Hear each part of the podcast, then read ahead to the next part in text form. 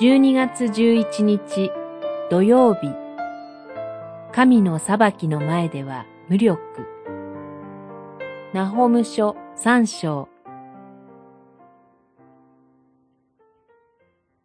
お前は空の星よりも商人の数を多くした。しかし、稲子は羽を広げて飛び去るのみ。三章十六節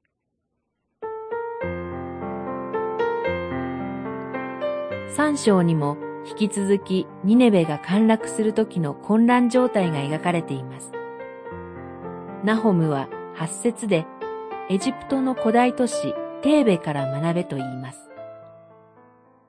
テーベの町は水に囲まれ、自然の城壁を持っていたが、それでも攻略された。ましてや自然の城壁を持たないニネベが滅びるのは、火を見るよりも明らかではないか、と。テーベは預言者エゼキエルによって滅びが告げられ、エゼキエル書30章14節アッシリアやローマによって滅ぼされました。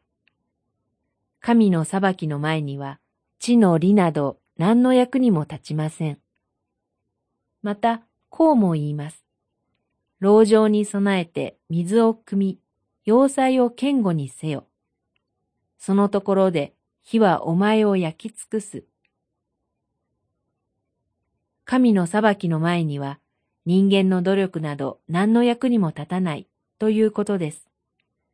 さらに十六節には、空の星よりも商人の数を多くしたとしても、稲子のような人たちに略奪されると言われます。